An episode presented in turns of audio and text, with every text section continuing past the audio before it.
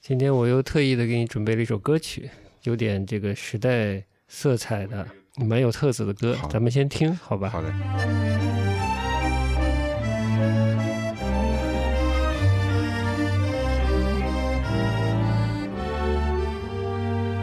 黎明来临前，他进入梦乡，没有声响，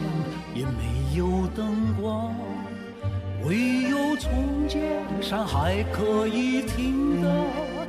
孤独的手风琴来回游荡，唯有从街上还可以听到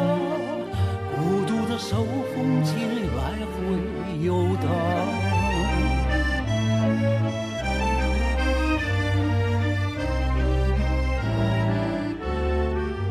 琴声飘过，像郊外的麦田，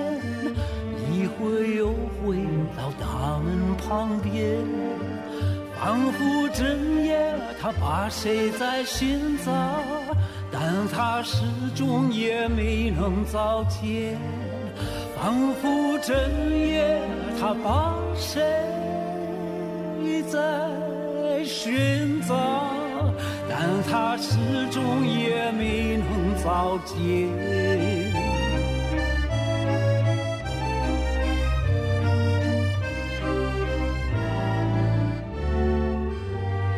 深夜凉风从田野上吹过，苹果花儿也纷纷飘落。讲出来吧，你寻找的是谁？年轻的手风琴手，你快说，讲出来吧，你寻找的是谁？年轻的手风琴手，你快说。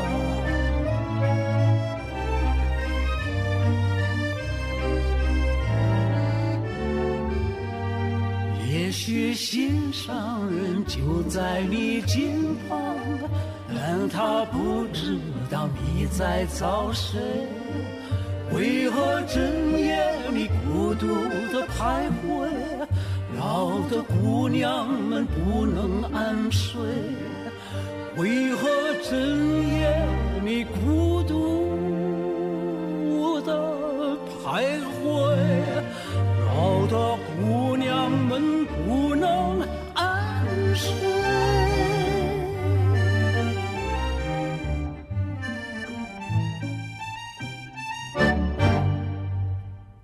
好，问题来了，来，猜得出是谁唱的吗？猜不出，我刚才听首就在想，林子祥，啊，林子祥啊，啊，这首歌林子祥唱嗯林的啊，子祥唱的。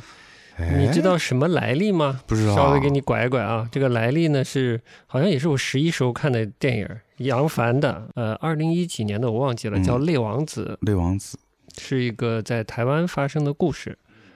戒严时期，戒严时期对吧？主要是嗯反共的，反共产主义、间谍啊什么的，就是呃就这么个时期的一个爱情故事。里面有张孝全，有两个女演员，名字我不太记得了。张孝全是担当的一个明星吧，嗯，但这个故事的那个结儿呢，是一个同性的一个关系，是两个女子的关系，就很有意思，还是很很很有它的特色。但是作为电影语来电影语言来说，表现的不是特别优，但是是吧故事蛮有意是思的吧？，嗯嗯，呃，而且里面有个坏女人。坏女人，哎哎哎哎就为什么选这个歌呢？嗯跟咱们今天要讲的主题有关系，对吧？这两天我们这个文娱生活还挺丰富的。哎呦哎，昨天呢，我们去了小龙花的工作室接受了胡杰马斯的洗礼，洗礼，我们这个接受完洗礼意犹未尽，还哎去了那个什么地方？嗯，中苏友好大厦，哎，哎，现在的上海展览中中心心，，对嗯，对，哎，也是很著名的这个建筑啦，哎，嗯苏式建筑是代表着中苏友好、中苏友情啊，那个美好的岁月。没错，嗯，我瞎 说的，因为不是那代人，到底有多美好，真的很难说。嗯，嗯。然后今天呢，我们嗯就又去看了个展，去了龙美术馆的西岸馆，嗯看了袁运生老师的这个个展国庆节前就决定要看的一个展。嗯是的，袁运生这个展，其实之前我忘记了是什么一个原因，你提到了袁运生。我说这是这个中国美术史上绕不开的一个人，绕不开的一个壁画。是，而且说实话，我对他作品在这个今年去看之前，我只是看过这个这幅叫做《生命的战歌》这幅壁画，你别臭美了，你去北京机场看的，不是看的原作啦，啊哎，就是在只知道知看道到杂看志上啊这些报道上看过，看过他嗯，的影像的资是的料是的之类的。没错，嗯，嗯这个我跟你是一样的。嗯嗯，对，所以还挺好奇，就是袁云生老师他之前的一些作品，以及他到美国后又画了些什么作品，包括近期的作品，其实都还挺好奇 的。哎，嗯我是之前看电视节目知道的他，哦，也是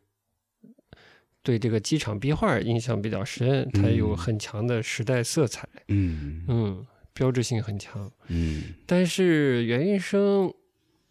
在机场壁画之后的命运，我就不记得了。嗯，你电视节目有没有介绍，我就不记得了。然后我什么都不知道，哎，哎，嗯，我就带着一张白纸，白嗯痴，顺便看看大裸女哎的心情去的。嗯结果一去，看到两个露屌男，嗯，嗯，去硕大的露屌对男。对对，哎呀，我说这呦什么人？这真的是，就我们一进那展厅，因为龙美术馆嘛，它那个大厅很大层高，非常高。嗯，墙面也非常宽，是的。然后一进门，壁画是在左手边，哎，机场壁画在左手边。进门正对的是一个大大的一个裸男，哎，飞行中的裸男还带着有一些漫画色彩的那种裸男，就画面本身有一种有一种不和谐感，就画面本身，嗯，就比如说他可能，我觉得他人物的比例本身是做了夸张，做一种很不和谐的感觉，对，加上风格上也是这样说，他有一些。呃，漫画感，嗯但是表现方式又很表现主义的一些表现方式，嗯，就使得那画非常特别。嗯，然后一进门，我们俩就被震撼到了。还是一个这个姑娘带着我们进去的。哎哎呀，呦我想嗯，什么味道呢？ 什么摸味不道清。哎，对这个对这个展突然就期待开始混乱，开始其实也更有期待。嗯嗯，对的，嗯哎，说起来啊，他这个画面，我一开始有一点熟的感觉。嗯嗯，是什么呢？我现在想起来了，是有一点像曾经的某个版本的王小波，呃，文集的插画。哦，嗯，是，吧？哎，对的那当时那个是谁画的呢？不记得了。哦，我一直觉得王小波的有插画的那个文集啊，插画画的都不是特别好，嗯， 他那个不是特别好的劲儿让我想起了，又是个裸男，是嗯，也有点王小波色彩，嗯，这就岔开了，哎。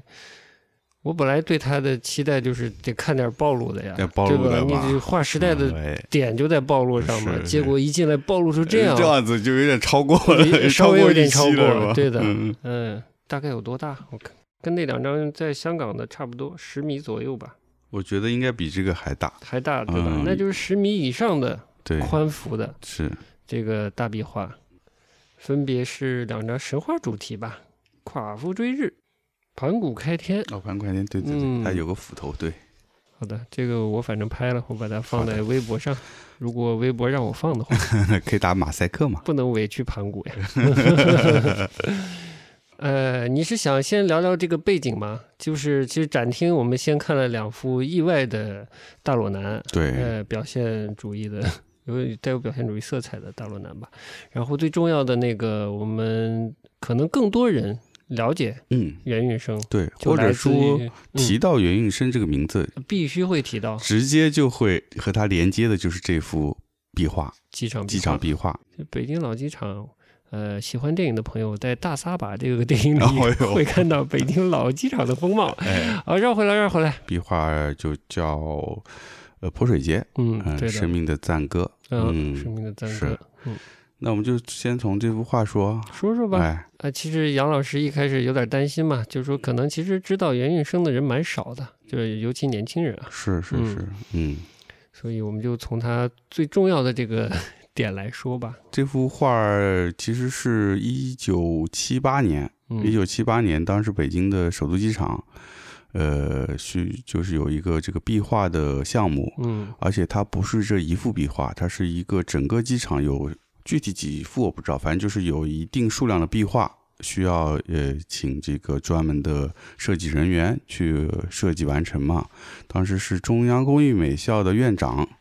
呃张丁老师，然后组织这个项目，嗯哎，当时就挑了一些人，当时就其中就挑了袁运生，而且还有袁运生的袁运生的哥哥袁运甫，对哎，袁运他们甫兄兄弟两个都参与了整个这个壁机场壁画的项目，嗯用了一年时间，七九年这个壁画完成，整个机场项目完成，对外对外嗯展示开放了。嗯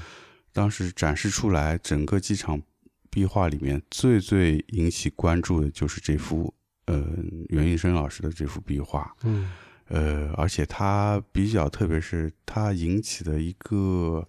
呃社社社会的关注是有争议性的。首先，这个壁画描绘的主题其实是傣族的泼水节的那么一个景象，嗯然后这个争议点就是这个泼水节里面还画了三个裸女，哎呦，你看真仔细，嗯你还数数了，之前有知道嘛，就三个裸，一直就是描述的时候时候就都会说说到三，对，就会说到三个裸女。三个三个，七八七九年，呃，就突然这个在一个公共的机场出现一个这么巨大的壁画，上面有这个裸女的形象，嗯就已经是一个非常引起争议的一个话题了。嗯所以，无论是这个美术界还是大众媒体，对这个事儿都做了很多的报道和讨论。虽然那是七九年，嗯放在现在还是很厉害的。嗯你现在你哪个机场也看不到裸女啊，嗯嗯嗯。是不是？是是，所以当时是很轰动。红红洞，这个在北京首都机场啊，对呃不它叫首都机场不重要，但它真的是首都的机场，呃，而且是中国的首都。这个突然好像开放了的中国的首都嗯，的机场，没错，嗯，很厉害，因为当时的七八七九年正好也是一个开放嘛，刚刚嗯改革开放嘛，对，对这个时间的背景和这个画这幅画出现的时机正好契合了，嗯，所以引起了这个话题，多压抑啊，对对吧？那会儿又没有这种 P 站啊啥的， ？P 站，哎呦，嗯，就是大众媒体跟我们现在想的应该完全不一样，完全不一样，应该是。说白了，就是多少人对朝鲜那么感兴趣是为什么呢？嗯，就是我们的影子对，就是嗯像我们七十年代之前的中国嘛，是它是一个没开放的阶段嘛。对的，那哪些方面没开放呢？是吧？嗯嗯，大家自己去查吧。嗯嗯嗯嗯，就是这个文艺创作，首先是长期被压制的嘛，是对的不啦是的？哎，嗯然后这个你就更不要想象你在公共场合看到人体了，对不对？嗯哎，对，想象一下，哎不是想象一下，应该看过一些吧？这种主题宣传的这些，呃，大海报啊之类的， 嗯就是建设四化呀、社会主义啊，大家嗯熟悉的嘛，那 propaganda 那个什么 post 啊之类的，对对不啦？政治宣传嗯绘画嘛，对，在那之前，基本上国内能看到绘画都是这一种。所以呢，他这个大突破就是表现了。首先是它不是不像一个社会主义这个主题创作，它嗯对不是的，它描写人民呃愉快的生活，愉快的生活活哎啊，哦追求幸福，福的生活，这这嗯叫什么来着？主题呃，生命的赞歌。哦，生命的赞歌哦，就当时就我们在现场看到那个壁画，也是觉得它透露着一种很愉悦，嗯，就是看了你就觉得心情很愉悦，对的，你你能进入到一个，嗯，大家在欢庆节日的那个气氛里面。是的嗯再想到我们刚才提到的，就是说当时其他的那种政治宣传绘画，那完全是一个不可想象的相反的一另一面。对，就如果把两个摆在一起的话，就差别太大了。嗯，这也是他为什么当时吸引了很多人关注的原因。有一种生命奔放、自由，嗯好像有点无拘无束的那种，嗯，感觉嗯又欢庆。嗯，那欢庆是什么呢？是不是感觉好像欢庆这个中国进入一个一新个的新的阶？阶段了。但我关心的还是裸女，嗯， 哎呀，这么关心裸女啊？当然了，嗯，你现在在机场也看不到裸女啊。是，我当然想看看到底那七十年代这个有争议的这个裸女到底是怎样的。嗯，嗯，但说实话，嗯现场看到。比那个裸女更有趣的是，在边角上一对拥抱的情一对情侣哎，我们先说这个裸女，我好哎，好你跟你说，你好好说，你好我说好裸好女，说不出哎来。好好说一下裸女，哎， 其实现在的机场啊，嗯我印象里可能浦东机场也有一些民族风的呃这种雕塑。对，我如果没记错的话，可能有一些好像是甚至是非洲风的，嗯，人像是半身像还是全身像，我不记得了。啊，它也是好像是裸体吧？嗯你大概想象一下，它还是相对抽象了一点儿，只取一个形体，没有那么多细节，嗯，就是对看不到点的，嗯，不露点，不露点，哎，哎，给你看看轮廓而已。嗯，不像我们这个袁玉生老师，那正面全裸，对吧？全裸，哎，哎，极带劲。对，三个姿势呢，它三个姿势哦，对，有一个侧面的，对，呃，背面的侧影，有个正面裸体，对吧？嗯啊三个姿势，还有哪个裸还女？有就正面，还有这个，这个在弯腰的，哦，弯腰裸女。哎呀，嗯还是杨老师看得 清楚。弯腰裸女是半裸，嗯，但是呢，它不是特别写实画风的，带了一些表现性，带了一些变形。就袁医生的绘画在当时，嗯，在整个美术界也是引起很多的关注和讨论，也这一点也是因为他的表现形式上，在这幅泼水节的壁画里面。展现的非常淋漓尽致，嗯就是和当时其他主流的这个官方绘画不一样。嗯嗯，因为当时整个中国的官方的绘画主要还是以苏联那一套，呃，当时一个叫好像是叫马克西莫夫还是叫什么，哎呦，啊，不就知是道你在说什么 什么来的。呃，就是当时请了这个所谓引进苏联专家，嗯哦，哎，就请来教学这个美术的， OK，呃，所以他带来了一整个一套苏联的这种美术教育的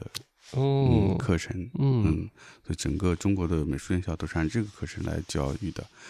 对，所以，影响到你 了，嗯、我们那会儿应该已经弱了，很弱呃，了，弱了，应该弱很多了。我觉得哦，，当然了，有一些，比如说我们像我们考学的这种画石膏像的训练啊，画呃半身像的训练啊，这个可能还是延续的。嗯，对，但是他们那会儿就是可能更强烈，就是你你嗯，限制很强，就是你必须按照这套东西画，嗯你才是是得体的，或者说才是被整个这个体制承认的。对，但是跟嗯红苗正，对，但是袁老师就是那会儿就已经不是这样子了，他嗯其实已经开始做了很多的关于呃欧洲现代主义的一些个人的一些研究。嗯对，然后他也看，可能也是看了很多，虽然当时资讯有限吧，嗯但是他能看到的，他都嗯在消化，在慢慢转化成自己的东西，然后在一九七八年这个壁画创作的时候，把它全部嗯融合在这个创作里面。从五十年代进入美院，大概有十几年功夫，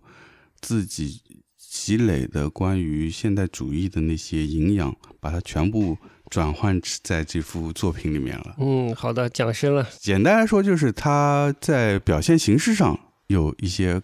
创新，在当时的这个绘画界，哎，简单说，如果大家喜欢看这个上海的这个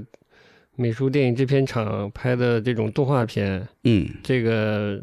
机场大壁画应该是挺符合您的口味的，嗯嗯很生动，色彩也丰富，嗯嗯，造型呢有造型也生动，不是那么写实，对，有一些变形，有一些夸张，布局也布的挺好的。我看嗯看他的《生命的赞歌》，原本是二十七二十七米，米，嗯，嗯，乘在三三米四高，三米四高，在龙美术馆呢其实是微缩了，嗯，是呃个复微制品，缩可能夸张了，但至少要缩到十米左右的这个这个尺度上了。嗯嗯，大概是这样吧。嗯，所以还是看到了一个小裸女，不是大裸女。嗯，不是等身大，对，这如果是当时在机场的话，这个裸女会更大。嗯，嗯，看的会更带劲。 哎，嗯，我们说说最边角。啊其实一开始我我我不知道，嗯、怎么说呢？我印象里，呃，就很久了，很嗯很就很这个袁运生和机场壁画这两件事情，就是在我的目力所及的范围内已经离开很久了，嗯所以我完全没有印象，到底有几个裸女，这画有多大？结果今天一看，嗯，大部分还是一个泼水节欢庆的场面。对对，小意外就是还有两个裸体的小男孩，对的就整个构图啊，这么大的图，这个构图我觉得确实是蛮精彩的。对，它的这个构图非常复杂，嗯，就不是一个常规的个人创作的那种构图，哎，怎么讲？什么叫常规的个人？就是个，人创作的话，就是即使是类似群像类的创作，嗯，你的画幅是有限的嘛，所以你是在这样一个有限的画幅里面，可能就是呃安排几个人物，然后有有主有次，然后加上背景，然后加上一些透视关系，但是这它这个就是相当于一个长 卷了，对，它比较中式嘛，就是呃所谓散点透 视。对对 对，所以这种这种长卷的构图其实是非常复杂的，嗯嗯，你还得把这个长卷相当于，就像你说，像它有点像那种动画片，嗯，你得把它想象成是一个连续在运动的画面，哎，你还得考虑这一点。所以在嗯安排这画面的时候，其实是非常复杂的。对，所以呢，虽然这幅画有很重的历史痕迹啊，嗯甚至有历史时间段的标志性啊，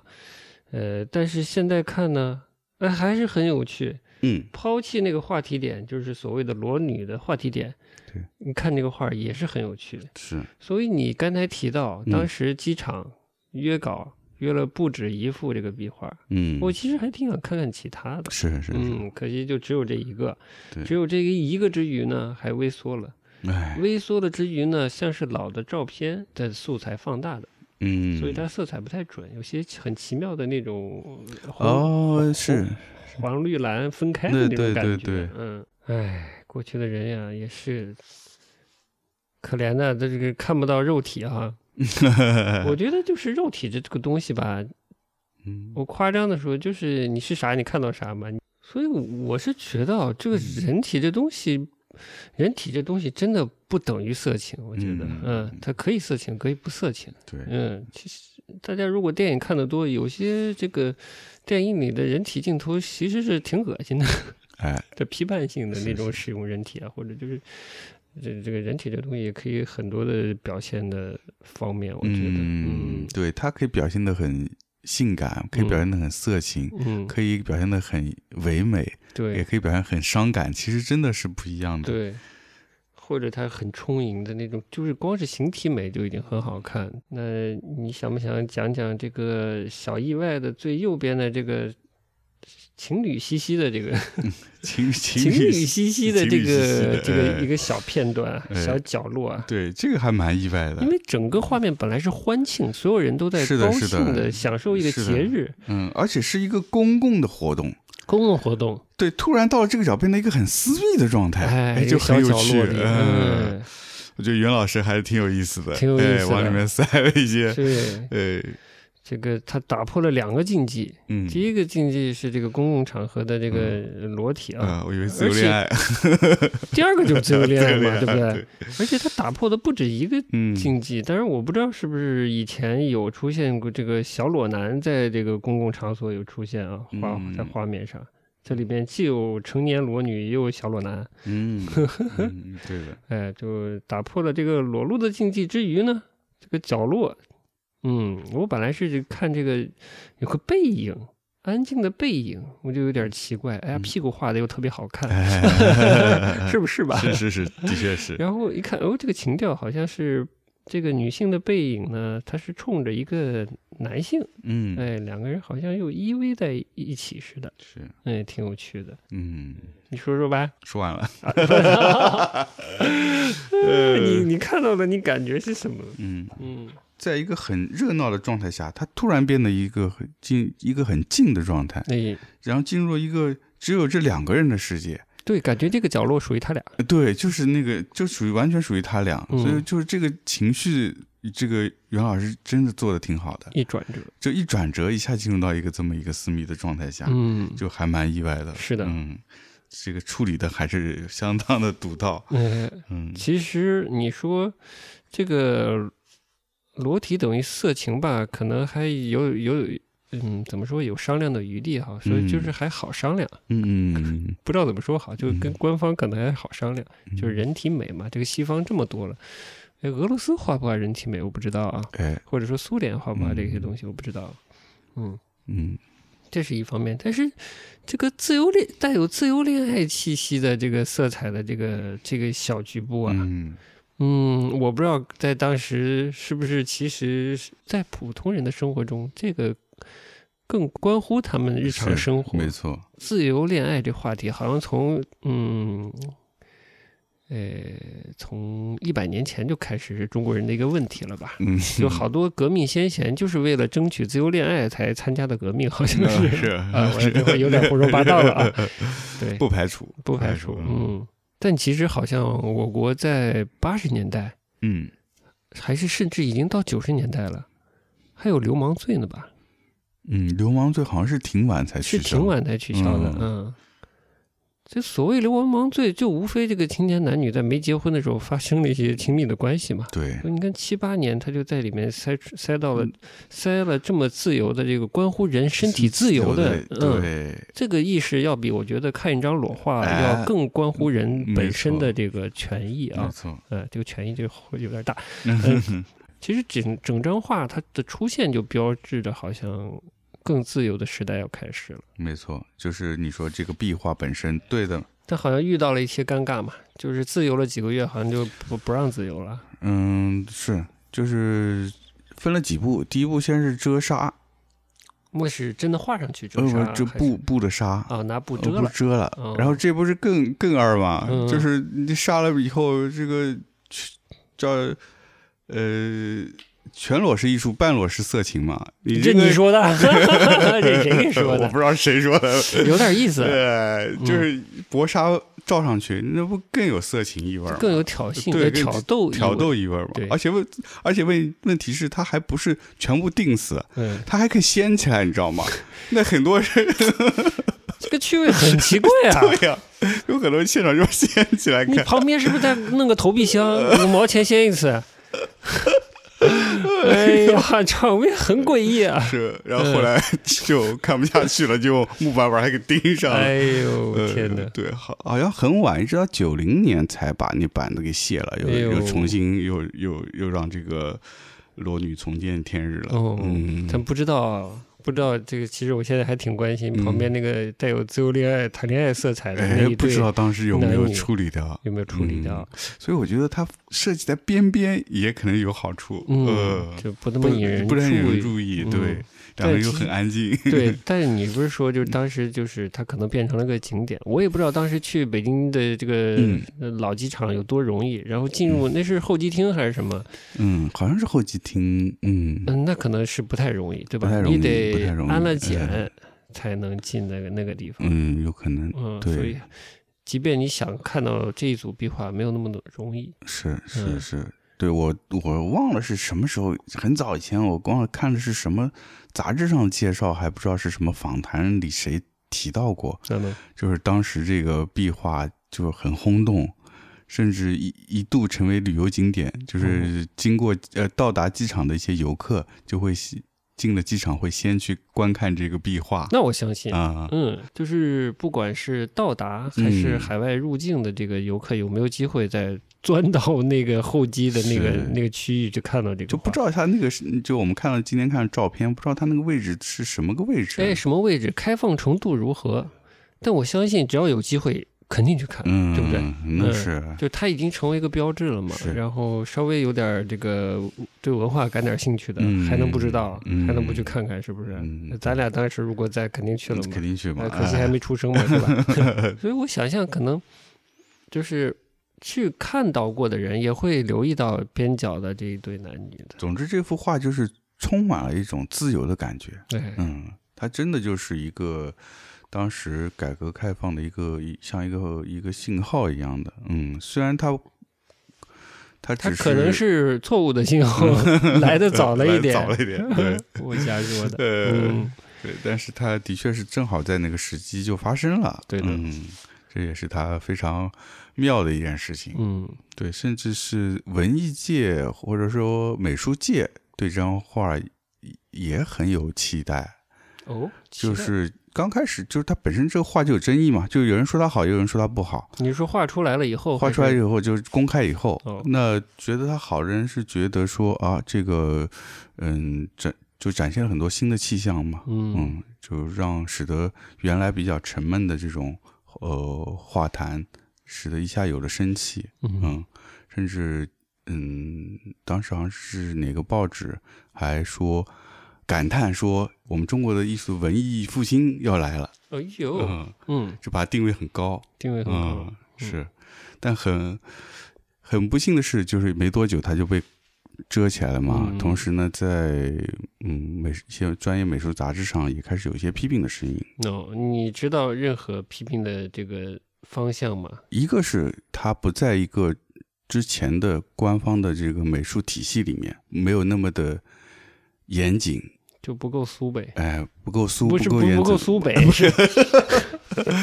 呃，虽然他是苏南的人哎士是哈，苏南人士，南通人士南是通吧人士，哎不是不够苏北，是不够苏联。哎，不够苏联，不不够够苏北，然后他就是他不够严谨嘛，就等于嗯还是这有一些比较传统保守的这个在嗯审美体系下面的人发嗯出了一些反对的声反对声音嗯，哎这个也可以理解。对，以及包括刚才我们说主题上嗯这种很日日常的这种呃民众的这种愉愉悦的生活，啊，就是你怎么敢逾越呢？对啊，嗯，我们我们们四化建建设成呃，不是就四化这个目标达成了吗？嗯，对啊，对啊是啊，我们还没奔小康呢，对呀、我们的宇航员上天了没有？嗯， 差得远呢， 就是啊，我们亩产万斤了没有？ 可能都还没有到嘛，没呃怎有么没有，怎怎么可好意以？思哦，就是怎么好意怎思么呢？好意思就庆祝起来呢？嗯就是啊还脱光了洗澡呢，哎呀呃还角落里谈恋爱呢嗯，，真是那公安干警都哪里去 了？大概就寻衅寻衅滋事罪，哎，对对，哎啊口袋队，呃，这节目也别 要了。 哎对，大概可以理解吧是，大致那个氛围。对，当时就是这个氛围吧，嗯所以这也让他有一些失望。嗯但是他本身袁老师是个还是一个嗯对自己很有自信的人，哎所以他觉得我我我牛逼啊，我不跟你们玩了，我去美国了，然后就飞去美国了。啊你这说 的，他可能内心是这么想的呃，但我其这 实，我这是揣测了，哎呦，你这揣的够狠的。 呃，但他应该是骄傲的，但是说，呃，当时也是出国热了吧，嗯，就是应该开始了，就开始开放了嘛，嗯，开放了，就然后这个这个他出国跟所谓同期出国的陈丹青不太一样嘛，他不是美国官方邀请出去的嘛，嗯，哦，对对对嗯，对，所以他规格比较高啊、很高，大家理解一下“规格”这个词吧，哎， 哦。呃，随便说说的，嗯对的，他是对官方派出去的，因为他当时派出去的整个感觉就是他是当时国内可以拿得出手的，跟国外的艺术界对话的人物，哎，就这个这个地位，嗯好的，所以很高很高。嗯，嗯，而且可能还颇参加一些交流的活动啊，交流活动嗯，他去了就见了当时美国当代艺术圈最重量级的一些艺术家啊，包括那个谁，抽表抽表的那个。哎呀，我都以为你要骂人了 呢。臭表，美国臭表也不少吧？呃呃对，那个波波洛克，波洛克还啊还还有另外那个谁，荷兰裔的，荷兰裔的我不知道谁啊，哎，劳啊，劳劳申伯格他也见了，哦，嗯，还有谁？荷兰裔是谁啊？德库宁，德库哦宁，哦，哦德库宁，德库宁，嗯，哦，然后被他们精神污染了，呃，不，就是呃，德库宁，他到了德库宁的家嗯，拜访，哦，而且德库宁那会儿已经是不太嗯见媒体，不太见人了嗯啊、但是听说有一位中国的当代的一流的艺术家来了，哎，那还他不觉得得化个妆，气泡是，腾那腾就还得见一见嘛 ，见一见见一哦见一见，然后就见了，然后据说交谈甚欢，啊，嗯觉得两个人投很投机，哎呀啊，这个觉得对他觉得这个中国来的这个艺术家很懂他，是 吧？这个苏南口音和这个呃荷兰口荷荷兰音口音都是蓝，毫无差别的就沟通上了，哎沟就 通是上了，哎，哎呀，对，当然这是这是那个当时袁医生自己的描述啊，嗯嗯，那可信程度还是有的，我觉得。对嗯我看的这个袁老师的面相不像那胡吹牛的人，嗯嗯是，对，是嗯跟我不一样。 没有你，呃，你并不是 吹牛， 我这发散。呃发散，对，你是属于发散，哎 嗯哦哎，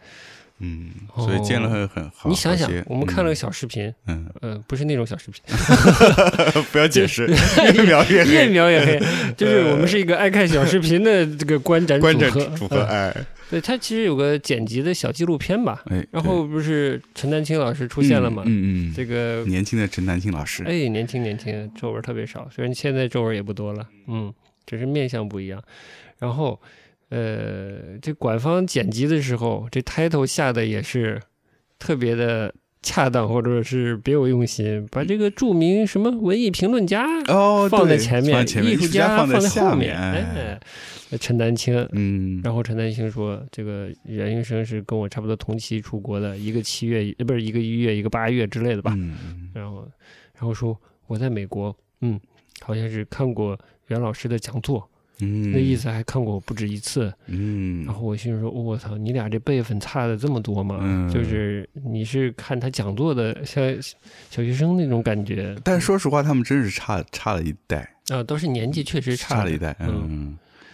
而且这个规格也体现出来了。是规格体现呃出这来个袁老师是可以在那边游走讲学的感对觉，，讲学的感觉。觉，嗯，然嗯，后我们的陈老师当时是是莘莘学子的是姿态去听的，哎有点还有点追偶像的感觉，有一，点，有一点，嗯，没想到，没想到，嗯，蛮有趣的，对。因为当年这个袁老师在国内时候，那就是被公认的天才，真的啊，我是一点不知道，是这是你们这个绘画圈的这个这个普遍认知吗？嗯，也不一定是普遍，但是可能我自己之前有听说到一些，就是当嗯当年他是，呃，考央美是第一名考进去的，哎呦，这不跟我们德国的这个呃 Nara Song 一样吗？哎是，第一名录取的，对，，第一名录取的，嗯，而且他是当时在南通嘛，南通、嗯南通学的画，然后就、哦就学了几年，咔咔咔就第一名就考进去哪个了。啊老师带的？ 对，啊就哪个也不知道，哦知这道我就不知道了，这就没有扒那么 深。嗯对，但是反正蛮厉害的。蛮厉害的。对，当然我们今天现场看到他年轻时候那个画你，当时只是就你之前只是知道他第一名考进去，是啊风评厉害。嗯对，风今景厉天害，看到了，我们第一个展厅看完就看对啊他早年的，早东年西的了东西了，你说所说以吧真的是非常的令人惊讶。嗯特别是看到他一些十几岁高中生时候的一些素描、哎速写，就这种最基础的东西是最看功力的，哎真是太厉害了。嗯，就是我觉得我们俩当时在看嘛，我觉得可能比陈老师十五岁画的那个还厉害。呃拉踩了一下。哎然后大家可能不知道我们说的所谓陈老师十五岁画的是什么东西啊，这个跟我们最近的这个主业项目就有关系有了。关系的，我们嗯非常荣幸的，嗯哎，将嗯，哎这能透露吗？哎，对，这能透露吗？哎，你就是哎那合同签了没？你那有保密协议 吗？还没到手哦的，合同还没到手的。哎呦，呃，不好说，反正我们将跟陈老师对发生一些关系哎。由于这些关系呢，我们看到了一些陈老师十五岁时期的嗯，素描手素稿，对描吧？手稿，素嗯对的。嗯然，后就产生了刚才杨老师的这个拉踩，哎这，个拉踩就是这个同是十来岁的青年，嗯，这素描那袁运生老师厉害，嗯厉害，真的是厉害，真的厉害，嗯我看的都害怕，我说对怎么画那么好，对，就嗯画的很熟熟练，但是嗯不是那种油，不降气，一点都不降气，嗯嗯，就不是那种考前班上了很久那画出来的，嗯，有灵性，然后对人物生动之余，我很难说还有点什么，嗯，好像不只是生动，对，嗯对的，我看了，我当时就跟你说，就是我觉得他的东，他那些画，但是就不已经不是一个技术纯熟的那种感觉，嗯，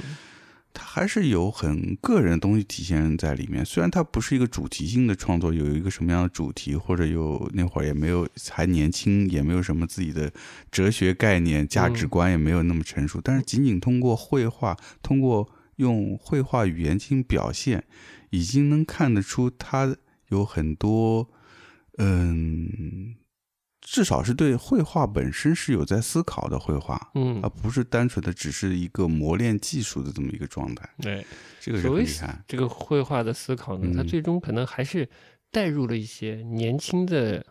绘画者嗯，的那个观察世界或者观察人物的那些情绪和氛围吧，是是是是，有一是些的，嗯，嗯，对，所以他能把他观看的这个直觉，通过画笔转换在纸上，嗯这个这个抓抓捕，然后消化转化，嗯整个这一个过程，我觉得他真的是在十五十几岁时候已经达到很高的境界了。嗯，嗯我不知道，我随便说啊，我看到里面有一张这个小的男性少年嗯的头像吧，嗯他是正视这个画者的，啊，对对对，呃，换我们平常拍照的话说，就是他是看镜看着看镜头头的嗯这么一个画面。嗯我觉得其实不容易吧，这种不容直接易看不镜头的，你容看他还画的生动，对，嗯而且自然画的就是寥寥几笔，嗯，就把那个不精复神杂状态就表现出来了。对对嗯，色彩呃，这个明暗关系什么，就就很很轻松嗯画的，对，非常厉害。而且那些素描，因为素描和速写因为是基础的东西，然后哦基础所以的东西，它嗯还没有涉及到受到所谓的这种风别的风格的影响，嗯也看不出说是所谓什么苏派也好，还是他后来的这个呃欧洲的那些呃现代主义流派的影响，并没有，所以那个感觉就非常个人，那个感觉，嗯你说的个人就是，其实每个人画最基本的素描，其实这个气质已经带出来了。是的，嗯嗯，绝对不一样，就是可以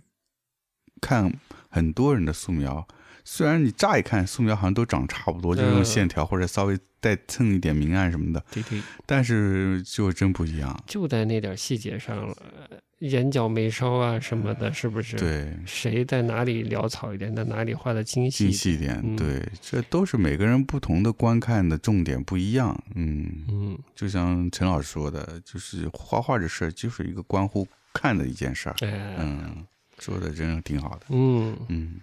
就是你得先会看才能会画，嗯嗯，所以这部分看的老带劲的。对，包括那个早期的其他的一些油画作品也挺带劲的，对，嗯早期油画应该是对嗯五十年代。其实我们大呃刚才还没跟大家说，袁医生是什么年代生人， 哎是不是？是原生是三七年生，你看看，解放前就出生了。对的。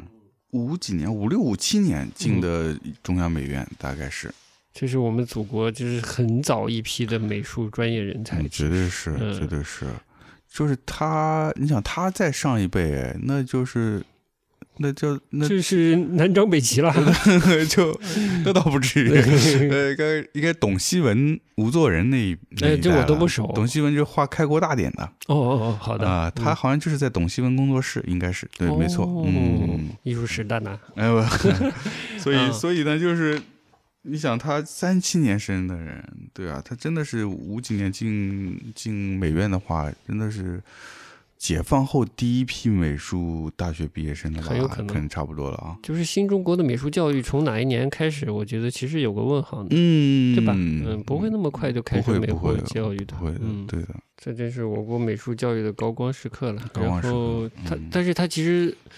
很快就走远了，嗯，就是看完速写再出来对看他速写的也是这一节嘛，啊嗯，再看他的油画，嗯，你你有什么感觉？就是他的油画，呃，是现代西方现代派的东西了，五十年代，我觉得有点可怕。那个油画呢，它应该是已经是在大学时期以及大学之后的时期，嗯那是一个感觉得出，它是一个在疯狂吸收现代主义的这么一个时期，嗯在各种受到了各种影响，让他想很快的想把这些内容消化成自己的，所以看到每一幅画其实风格都不一样。我其实又想胡猜了，嗯，就是说他能画出那样的画，嗯说明他见过或者至少见过印刷品。嗯嗯我是想说那个时期是不是五十年代不是特别封闭啊？就是西方那些东西还进得来还是怎样？嗯，我我我猜啊，我觉得可能是那会儿也是刚解放没多久，还有一些留下来的东西，哦，是吧？也有可嗯能。嗯，以及他们的父、他们的呃上一辈的老师自己肯定也藏了不少东西。有可能有一嗯些现代的、现代主义的东西留下来。对啊，因为你想再往前的话，那一再往前一波就是最早一波留洋的这些嗯什么呃刘海粟啊、徐悲鸿啊这一些，嗯，那他们回来肯定是带了很多的这方面资料，而且他们当时也是学的这套现现代主义的东西回来的嘛，有有到后印象吗？什么的，后印象嘛，已经到后了，应该不是不光后印象了，那立嗯立体主义也到了，呃，立体主义也嗯到了。对啊哦立体主义、表现主义都到了呀。哦，对，就你是想鲁迅那会儿推推推德国版画，那就表现表现主嘛，义的对啊，嗯哦。哦，那可能他运气也不能不这个不能说是不能嗯说是运气，只是他那个时间点可是能比后来的一些这个学习美术的人要嗯要要幸运一些吧我。觉得他是那个实验室正好接上前一波了。嗯，他接上了他，接上了，然后因为他再往他往后就就十年动乱了嘛，嗯那那就后就中间直接就断掉了那嘛。真是妥妥断掉了。对啊，嗯因为他正好还能接上上一批，哦，也可能他上学的时候，嗯美术教育的风气是不是还没有那么舒适？嗯，应该是，你说的你。干最就是节目最开头你说请了这个苏联专家来指导美术教育，那啥年头的事儿啊？应该就是建国后，呃，我只是说猜测他有没有很多的被这个苏式审美在教育阶段被感染，或者被熏陶到、被影响到。嗯嗯，只是看他的画啊，就是我们看第二个房间，他五十年代的油画，好像影响不太大。我觉得几乎没有影响，哎几好乎的没有影响。呃，你这呃样呃判断，我比较相信。是，所以他在五十年代已经是一个相对有知名度的人，就他已经哦是一个很特别的人。在美术圈提到袁迅，大家都会知道，因为他是相当先锋的，在那个年代。嗯很前卫的，就周围都是画那种苏式的，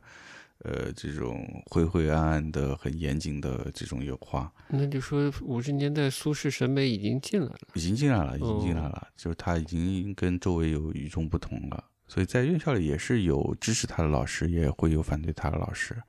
嗯、但是他就是挺特立独行的一个人。但是呢，你想他后来没多久还在校期间，我忘了是是几年级，反正就被打为右派了。哦，他是在校的时候就被打为右派了。，对，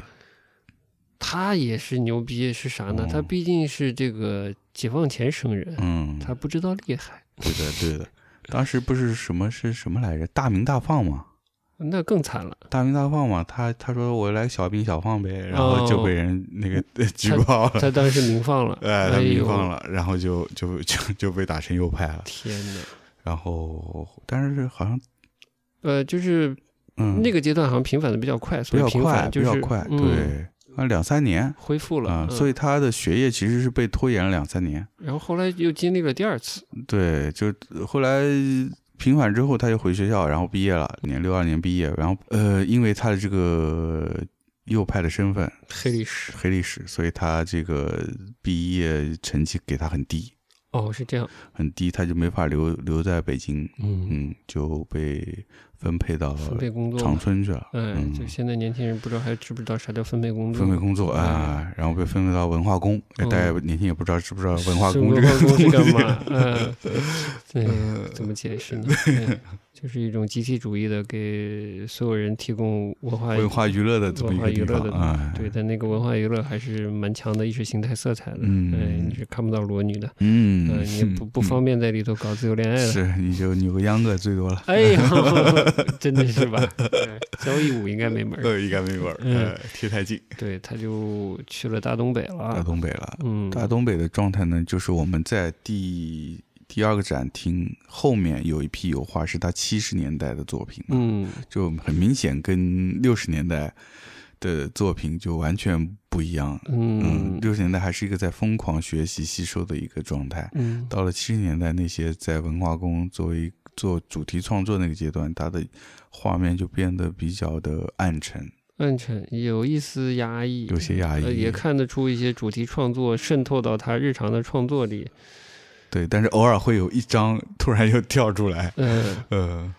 释放一下。我我不知道，嗯就是素描好的人跟油画画的好画不好有多大关系啊？我觉得每个人可能大家看法也不一样，嗯我个人觉得关系不大。哦，嗯，我个人觉得其实，当然是素描可能是有用吧，对于呃造，就而且还是看你画什么东西，嗯画什么样的东西。你说他要画表现主义，那素描也嗯也未必有什么用。嗯，嗯，就是看完他用铅笔表现那种优秀的能力，然后看他可能是大学时期吧，嗯，五十年代的那些用油画来表现，其实是另一回事儿了。嗯，没对不错，对？没呃错，我给你求证，其实另一回对，事儿了。是他还是挺好的，是，嗯，是而且我我就很意外的是，好像他跟西方的绘画没有隔着。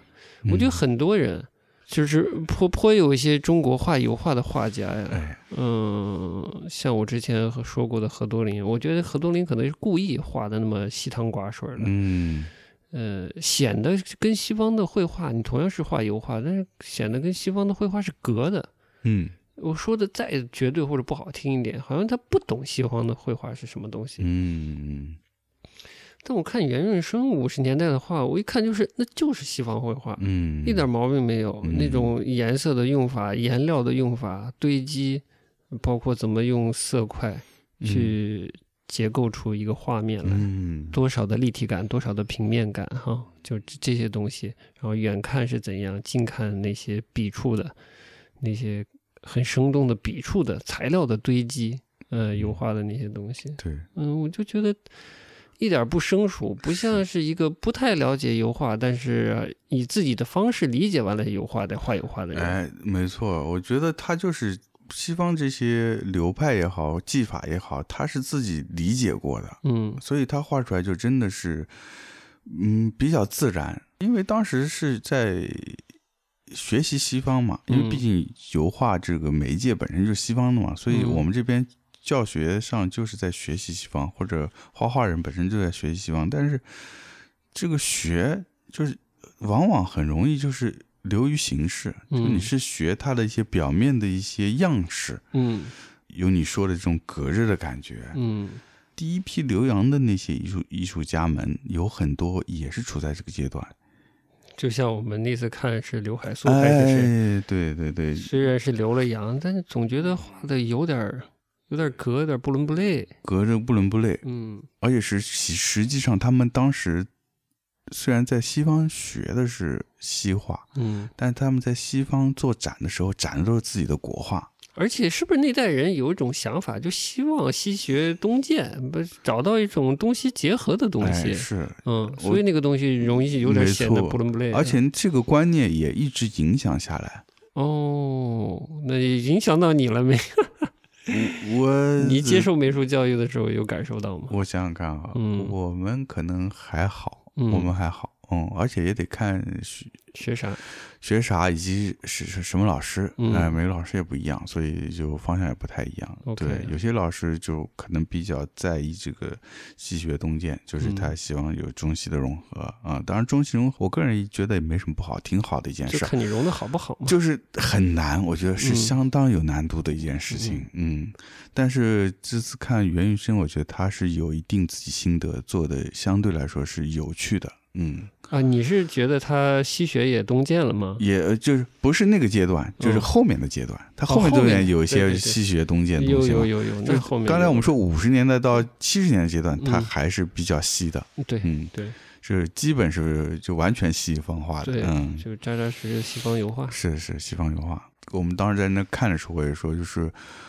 嗯、像这种素描、速写这种基本功东西，包括一些色彩油画的东西，嗯嗯，我们其实多多少少也看了不少，嗯，早期的中国的这些艺术家的各式各样的各个年代的艺术家的作品，其实画的都很好，就是从画工上来说都很好，嗯但是很少我觉得有像袁运生他画的让你觉得不落俗套，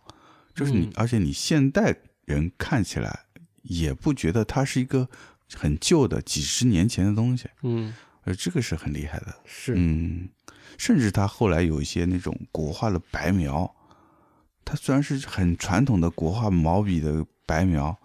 你不觉得那东西是个老的东西？啊你说哪些白描？就是他有一些去云南写生的那个白嗯，描那啊，不是陈丹青老师都夸嘛？哦，是吧？嗯哦，那个那个东西一旦一出现，好像不只是他，就是很多人嗯有点儿惊艳到了当时的美术圈子。嗯，他去采风后回来的那一套白描，就是很厉害，很精炼，用线很精炼，嗯而且也是有，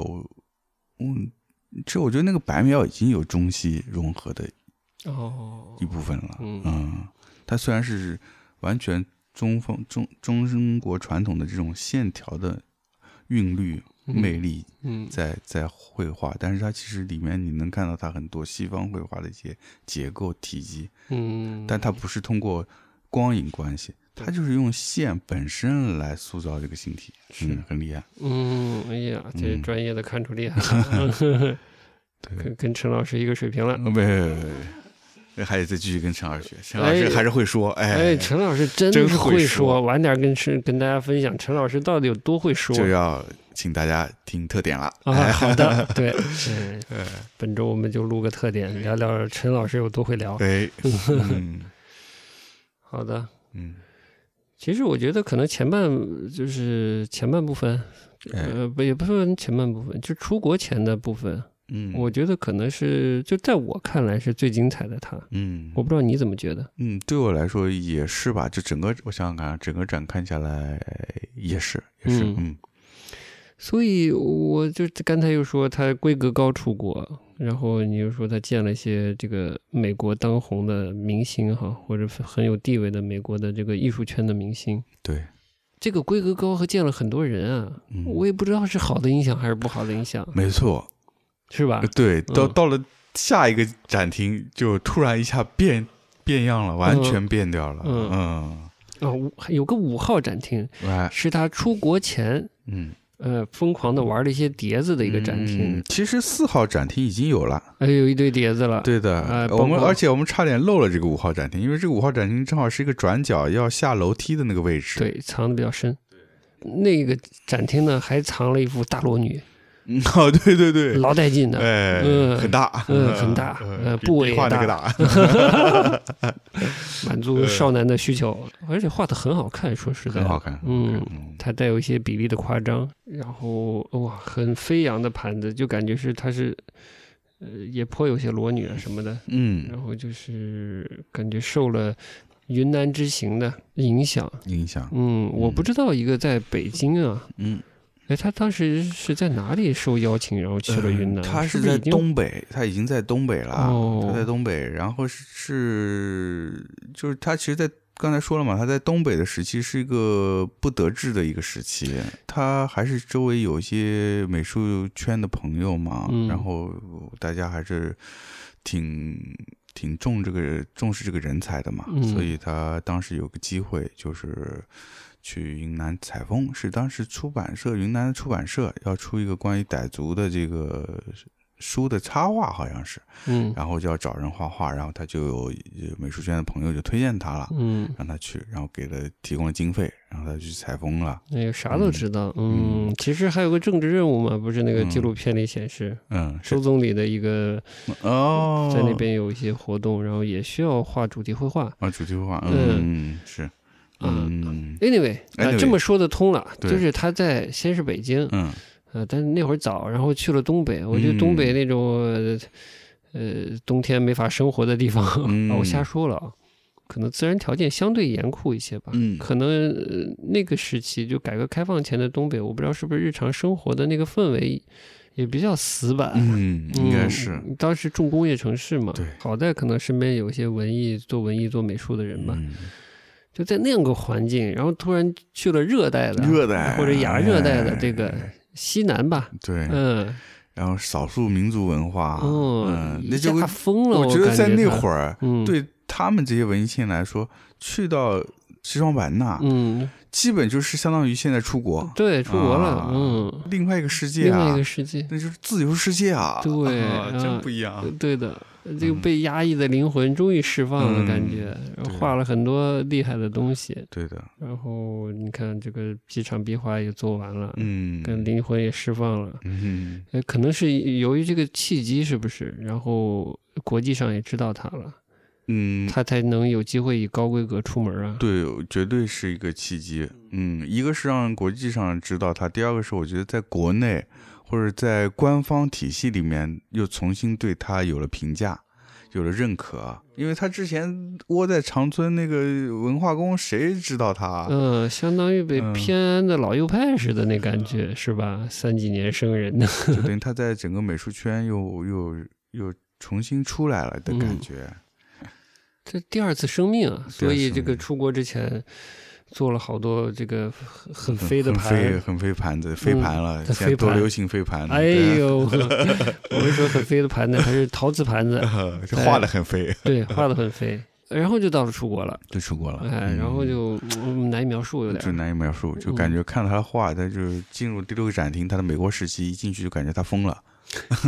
对，一点不 夸张。对对对对，就爆发了那种，爆发了就完全发泄出来的那种感觉。也就接触了正当时的西方艺的西方对艺术，或者更准确的说是美国的艺术嗯，抽表那些东西。嗯对的，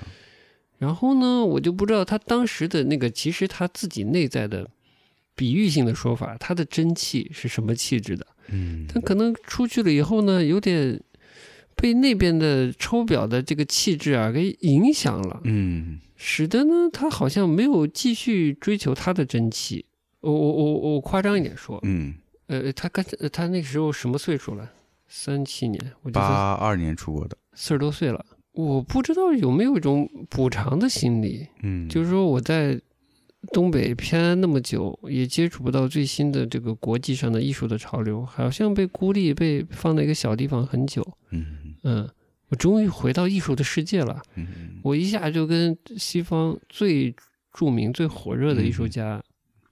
有交流了，对，好像是想借助这个机会把自己重新点燃，焕发第二春。嗯然后这焕发的过程中，就把这些特别新鲜的东西就拿来用了，对，而且确实这个抽表也容易飞，是，没错。但就不太像他了。他在国内一直是接受的是现代主义的熏陶，嗯，去了美国就是变，直接就转后现代啊，哦后现代直接就后现代了，嗯，玩的东西就完全不一样。这嗯这里边有个落差，我觉得这个是哎，你这个落差说的好。呃这丹对青吧老师不是一出门就觉就得落差了嘛，所以他们就就 shock 了嘛，对，呃落差极大。所以他们俩都 shock 了，哦哎但是他 shock 完呢，就是直接投入这个新新的这个对后现代怀抱了似对的。他们毕竟两个人经历不一样嘛。嗯那丹青老师出去，你像你说的，他是莘莘学子嘛，哎嗯，所以他就是还是对那个东西是有一些对见到这些西方的新的东西，嗯，有一些畏惧。我觉得一开始是，嗯嗯，就丹青老师，理解。对，嗯，而且他。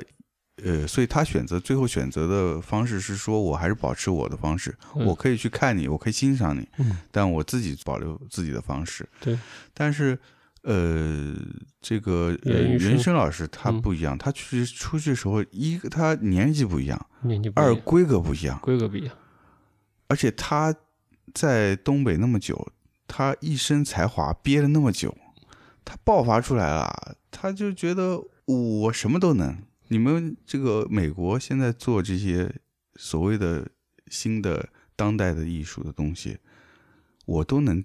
hold 得住。嗯我觉得他有这个气。你看有他那个形象，他那个那个架势，嗯，他去了美国那个采访，我们看那个短片采访，一点不怯，不去，他有自己一个已经确比较确认的一个艺术上的观点，嗯一个主张，嗯就不像很多呃其他国内艺术家画，特别是会画画的，嗯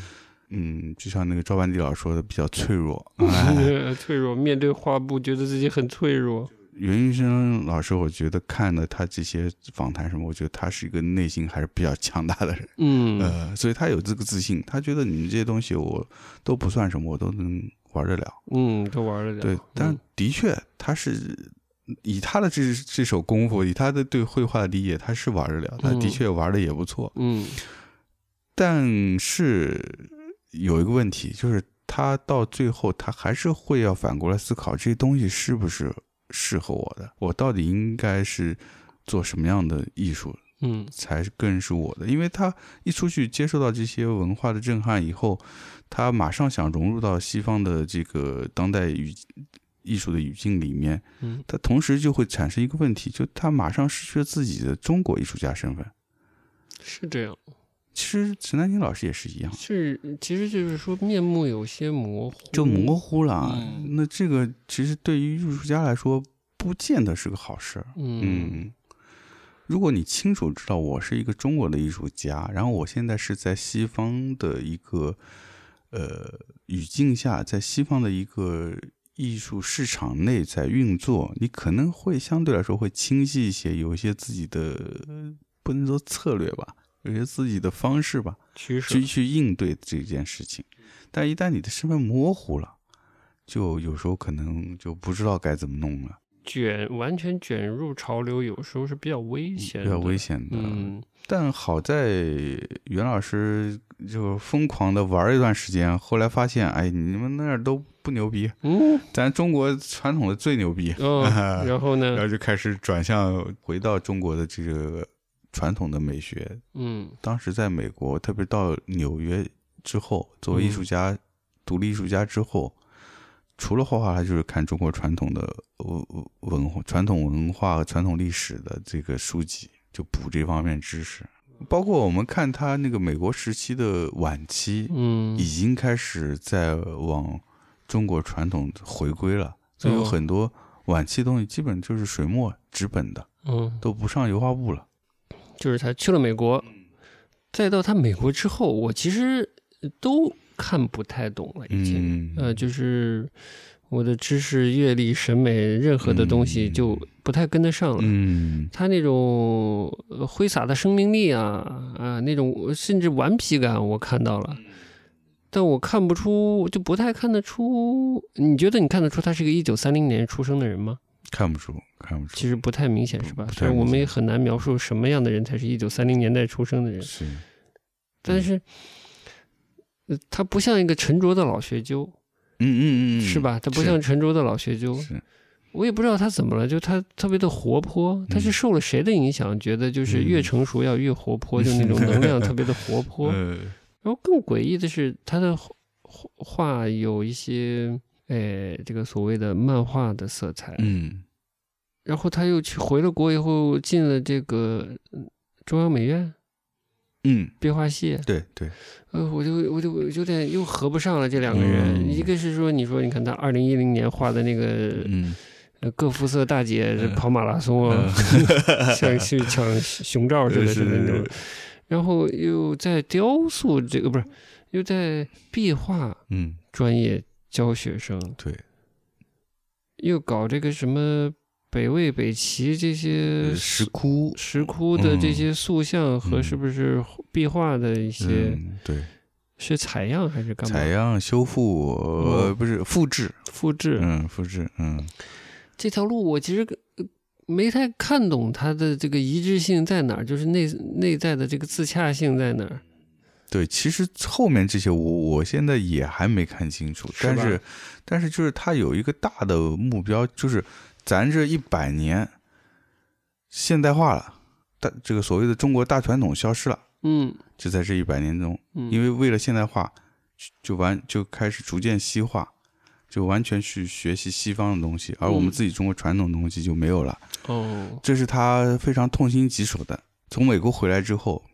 就非常希望把中国传统的的文化艺术重新找回来，接续上。嗯，嗯，这是他有一个非常强的使命感。使命嗯感，嗯但是对教你说，他他搞那个复复呃复刻那个雕像，嗯，搞搞成一个研究室、研究室啊、研究所，嗯跟他这个呃直接的关联，而且是否能够有效，我其实也是有很大的有个问号。号对，嗯，我确实不知道他们怎么想的，嗯我回头再看一下这个展览册有没有描述吧，我不太确定。就是从展出来的展品来看，我看不出他的具体目标和这个他这个方式方法的有效性，我看不出来。嗯 我的感觉反而是你应该让你的学生呢先去读一读这个光焕中的《论语》嗯，文化文化嘛，呃，它是这个东西丢了，就是你先得理解前人的一些东西吧，嗯然后这个前人的这些哲学思想、这些文化的东西，它又带有就是要具体的影响你的生活，你嗯的行为举止，然后这个东西才能内化之后呢，再表现出来。就像周星驰所说的一个演员的自我修自养，我修养，哎，一个对艺术家的自我修养，对嗯你内化以后表现出来，对吧？对，爆出来，对吧？对宝，但你如果只拿什么北魏塑像，呃，这个洞窟壁画，那个只有形式哎，那个你，那个真的是只有形式，这个也，我当时的疑问号也是在这儿，嗯你光复制那些造型，你给学生看那些呃造型，嗯，我觉得是不够的，就对远远不够的。你都不知道北魏是什么时候，它是有发生什么，对，为什么会有这样这些这种样式，嗯这都是跟当时的历史社会有关联的。对，它都不是中所谓中华文化，它都不是你单一的民族文化。因为你还知道点儿嘛，是啊，它都是受这个周围的别的民族的影响才有这些东西的。而且还是异族统治，对啊，嗯，这是很有趣的。是，所以说，呃，就是就就岔开，这嗯这不是岔开，就差不多是这个意是思的，。就嗯，所谓的中国大传统到底是什么？对，大传统是个很难讲的东西对。啊，嗯，嗯就我真的没太听过他讲话啊。嗯，因为陈丹青讲很多，所以我大概理解他的有些观念，嗯嗯，和他的一些私心这些东西，我大概理解，但我不知道呃和他的整个思路逻辑，我大概理解。但是袁运生老师这个在教学方面，在绘画方面，他的那个内逻辑是什么，我就不知道了。嗯嗯你既然是搞文化的东西，那你得多讲讲才行，我觉得。哎是，光这个让孩子们学形式，这个很难哎。对，应该像陈老师这样搞个这个说局部，哎呃，石窟局部，就是你美则美矣嘛，不管什么是个北魏还是怎样啊，嗯还是石窟壁画，那已经在那儿了。对，嗯，你作为一个院校，我不知道他们这个系是培养这种创造型的人才，还是培养什么样的人才，我不懂。嗯，壁画本来，壁画是一个西方艺术嘛，也国西方没有壁画这个专业的，哦，西方反而没有壁画没有专壁画业，专业那的只有只有中国有，或者中是国有，可能苏联也有吧。嗯，这我具体我就不清楚了。嗯，呃这就很诡异了，这个有很诡异，这个这个专业本身就其实很晚才有的。哦，你想，他上学生那会儿没有壁画系的，嗯，他自己是油画系毕业的呀。那可能另一个问题就是壁画系的设立的意图到底是什么？，嗯对，因为我很难想象，比如说油画系，嗯，我这个工作室是专门就是研究十八世纪绘画，啊，嗯对，有个方向，有哎个研究方向，嗯，让学生们都能良好的掌握十八世纪的绘画，嗯然后出去没饭吃。哎，呃，版呃，画系下面也有工作室是研究十八世纪版画，哎，哎，也没饭吃，让让孩子哎们出去没饭吃。哎，然后最牛逼的、最最最最新的这个工作室是研究这个呃抽象艺抽象艺术，哎，抽象艺术 啊，还是没饭吃，还是没饭吃。 哎。呃，更新的研究多媒体嗯，也是没饭吃也，是不好吃饭。 哎呦，总之都不好 吃饭。天 呀！ 就是你很，我比较难想象，它是一个一个以呃挖掘和保护，变变成一个科呃艺术考古的一个呃理念在做这件事情。嗯，嗯这个真不知道。我觉得当时设立这个系的最早设立这个系的原因，可能更多的还是要做一些公公共的创作，它哦可能更偏主题创作类型的。我们是不是刚才瞎胡说八道了半天呀？嗯，咋了？因为他九六年回来的是先负责了油画系第四工作啊，室，是这样子啊。嗯，然后到了二零零二年，他提出复制中国古代雕塑进入基础教学，嗯跨学科成立了项目组，开始在全国考察。嗯嗯，建立了中国这个传统雕塑的复制与当代中国美术教育体系，他建建立这个体系，嗯或者说他归国以来的教育工作，本质上就是要通过教学的改革，在艺术教育的初期确立中国本土文化的民族认同。嗯这蓄谋已久的文化艺术在教育中的变革。站得很高了已经。但我就是又要爆言了，我就说这个这个创造性的人才不是这样教出来的，嗯、这适合研究性的人。嗯哼，是不是有人问中国的设计要怎样才是才是中国的设计？是不是有人问哪个日本设计师，嗯嗯，嗯、是怎么中国才能做出中国的设计？然后那些日本设计师说你是中国人，你做的设计就就是中是国中的国设计，计。嗯，我这个就解决了这个问题。对对，嗯，没错，嗯这这个这舍近求远或者缘木求鱼的这种，或者刻舟求剑的这种方式嗯来达到一个中国性，我觉得也不必要。不必要。嗯嗯，就是时代是在发展的，社会是在发展的。我们整个现在当代社会的生活方式，就是以西方为基础的这种生活方式。我的意思是说啊，可能刚才也说过了，就文化的事儿，不是说你通过呃在美术风格上嗯呃归纳总结了解，你就是个中国了。嗯嗯，就像之前那些时尚设计似的，把这东北的大花大花袄拼在衣服嗯嗯上，嗯就有中国性了。嗯，你可能真的很爱大花袄，你也是这个环境长大的，嗯但我很难说这就这就中国了，嗯或者说你你画的画里面有一些北魏的一些色彩，嗯，你就中国了吗？对我啊觉，得艺术的问题不是一个中国的问不题是，嗯，嗯，就像你说这大花袄，那你这个这东北人觉得他中国，那我南方人还不觉得他还中国呢？不对，的，对不对？还是那个话，就是你是中国人，你画的就是中国画，嗯只是你怎么处理你你中国的这一面嗯，和你正在使用的这套技法技巧的东西，嗯哎，这就看你如何理解了，如何平衡了，对吧？嗯嗯，我其实蛮意外的，他出去这么久之后回来是一个强，有点带有强调民族性的这个这个是方向，对的，嗯，嗯，而这我个们也。是蛮意外的。嗯，我不知道他受了什么刺激，这个哦弯儿我觉得没拐过来，对的，反而是这个丹青老师哎，拎得超勤的，嗯呃，其实点中了很多年轻人的死穴，就是说这个绘画它是一个个人的事情啊，嗯说了很多这个好像醍醐醍就醐灌顶的话，嗯但唯一的问题，我就觉得把很多孩子骗到绘画 里来了，啊，这个就是后话了。后话了，哎，咱也不多说了，一个多小时了。我觉得嗯大感觉，啊，我觉得有点可惜。我看到前面，看到后面之后，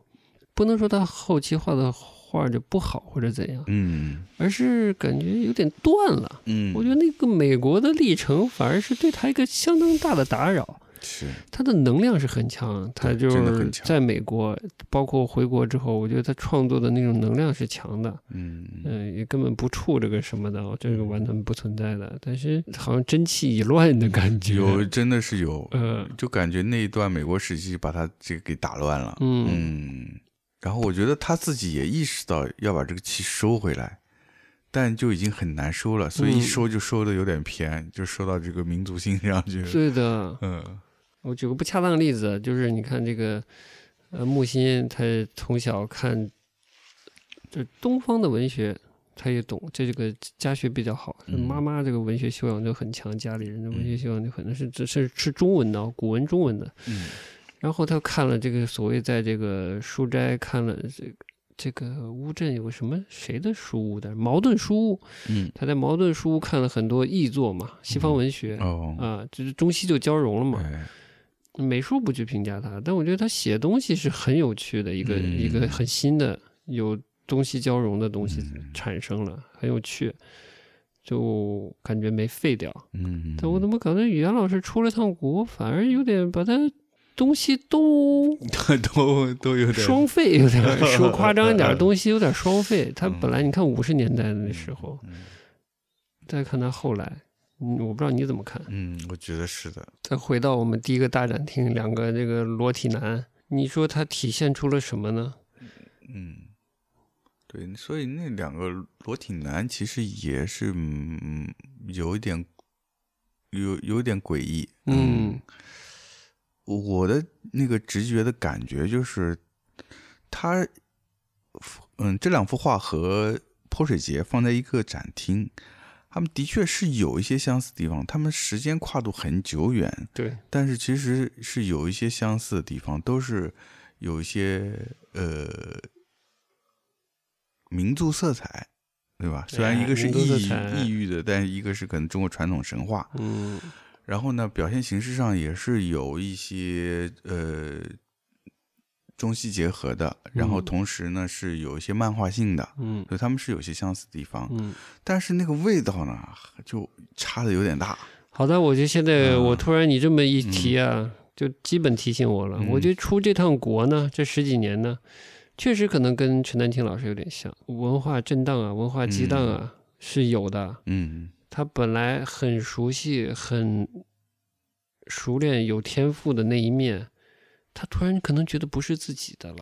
呃，就这一块弱下去了。嗯所以他他非要找到一点这个我们叫所谓这个